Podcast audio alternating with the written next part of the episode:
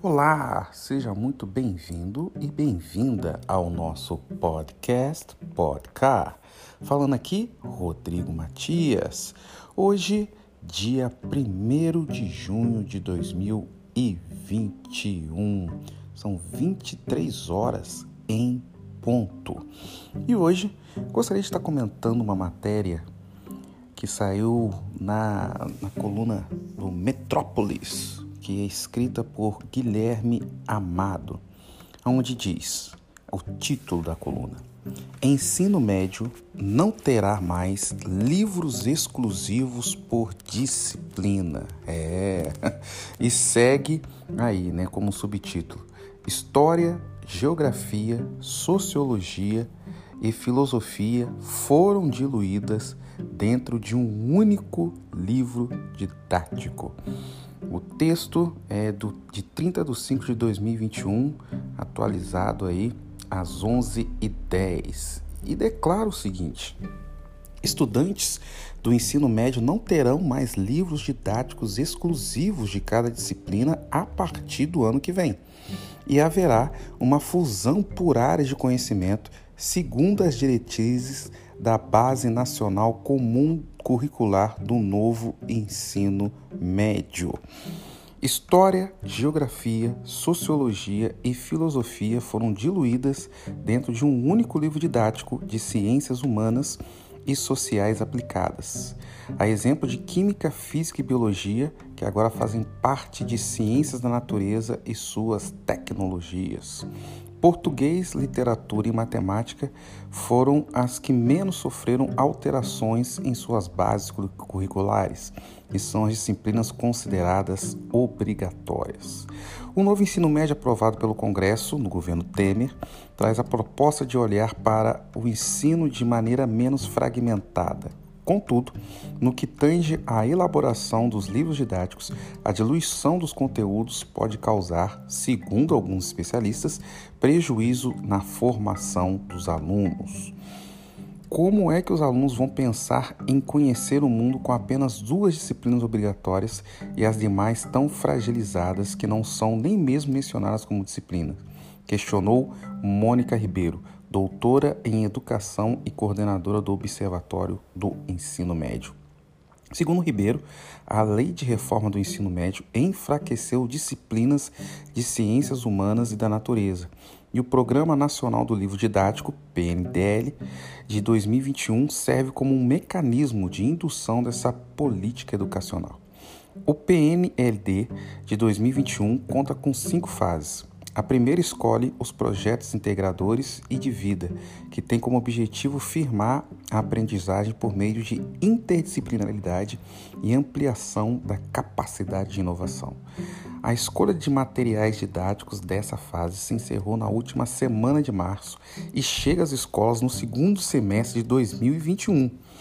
Na segunda, chamada de Objeto 2, que ocorre em agosto desse ano, as escolas devem escolher os livros didáticos por área de conhecimento. No PNLD de 2018, a grade curricular do ensino médio contava com, pelo menos, 30 livros para os três anos, um livro de cada disciplina por ano. Agora, os alunos terão 24 livros para todo o ensino médio. A cada semestre, os estudantes receberão um material de cada área de conhecimento, totalizando oito livros por ano. Mesmo com a redução dos materiais e com a integração curricular, João Marcelo Borges, pesquisador em educação e ex-diretor de estratégia política de Todos pela Educação, avaliou que os conteúdos não irão desaparecer. A tradução das áreas de conhecimento para livros faz com que o material didático de cada disciplina deixe de existir, mas isso não significa que os conteúdos não serão ensinados eles serão passados para os alunos de maneira interdisciplinar. A Lei de Reforma do Ensino Médio e o PNLD de 2021 foram aprovadas ainda na gestão Temer. Contudo, o Ministério da Educação atual é quem define as políticas pedagógicas, podendo influenciar na compra de obras pelo Fundo Nacional de Desenvolvimento da Educação, o FNDE. Em março deste ano, foi nomeada para a coordenação geral de materiais didáticos a professora Sandra Ramos, aliada aos movimentos ao movimento Escola Sem Partido e que acumula críticas à base curricular por motivos religiosos. Algo que a gente tem que questionar aqui é esse desmonte né, da questão da educação. Algo que não é exclusivo do atual governo Bolsonaro, né? já com a base do governo Temer né, do antigo PMDB, atual MDB, e já no governo Dilma já era feita as questões das bases para esse desmonte e aglutinação dessas matérias de humanas. Inclusive, grandes avanços que foram aprovados no governo Temer foram sancionados, ou seja, continuados a partir, iniciados, aliás, a partir do governo Dilma Rousseff. Né? Então, o governo Temer apenas avançou grandes pautas de aglutinação dessas matérias humanas já iniciadas no governo Dilma Rousseff, inclusive dentro das casas legislativas. E, claro, no governo Temer foi sancionado e agora no atual governo Bolsonaro essas medidas avançam. Bom, na humilde opinião desse docente, né, também sou um docente tanto da área de humanas quanto de exatas, né, até porque eu também trabalhei durante muito tempo como químico na minha vida. Depois fui para a área de humanas, na área de estudos sociais com habilitação de história. Na humilde opinião deste docente, isso é um erro, mas muito grande, de aglutinação desses conteúdos. E aqui um dos comentários foi que, apesar de aglutinar esses conteúdos, os conteúdos não vão sumir, né? Dizem, mas vão poder ser dados de maneira interdisciplinar, o que é um erro, porque aquilo que não é exigido no conteúdo programático, aquilo que não é exigido no currículo, dificilmente vai ser dado.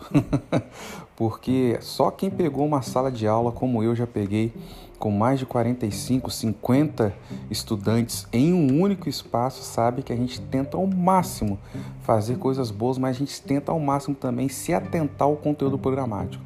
Se você tira conteúdos ali, realmente vai ficar difícil para o professor colocar qualquer outra coisa extradisciplinar. Já é difícil você dar o que já é exigido hoje. Se você tira você diminui ainda mais essa questão dessa carga.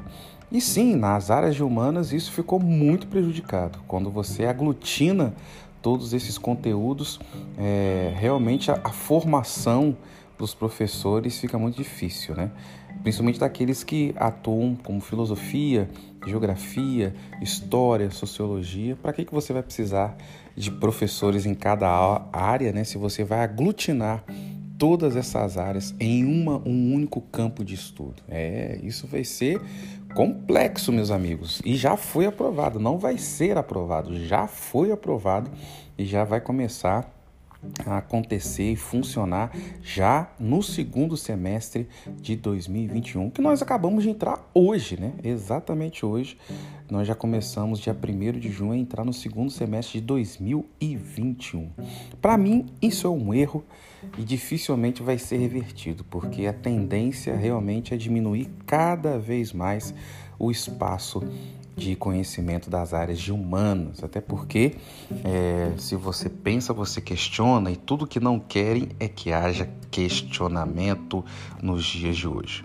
Mas é interessante ver também que está tendo um, um, um aglutinamento não somente das matérias de humanas, mas também de outras cátedras, né, que foram também aglutinadas. É, a princípio, Claro que a, a mais prejudicada foram a, as áreas de ciências humanas, mas também as áreas de, de, ciências exatas também foram prejudicadas, como química, física e biologia, que foram todas aglutinadas. Né? Você vê ali que essas matérias também tão importantes também foram todas elas compactadas em um único bloco né, chamada de Ciências da Natureza e Tecnologia.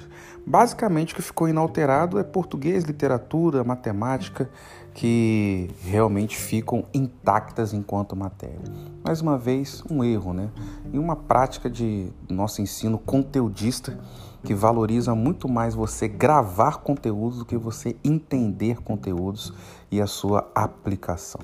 Esperamos que haja uma mudança. Acho difícil, mas esperamos que haja uma mudança a partir disso. Acompanhemos aí os desenrolar dos próximos capítulos, mas a vida docente no Brasil, que já era difícil, acaba de se tornar um pouco mais complicada. Vamos ficando por aqui para o nosso podcast Podcast. Se você tem sugestão de pauta, se você tem gostado do que nós temos falado aqui, por favor, entre em contato conosco, DDD 24 998 31 3988. Você que nos ouve de outros países, lembre-se de colocar o 55 na frente. Mande uma mensagem para a gente no WhatsApp DDD 24 998 31 3988.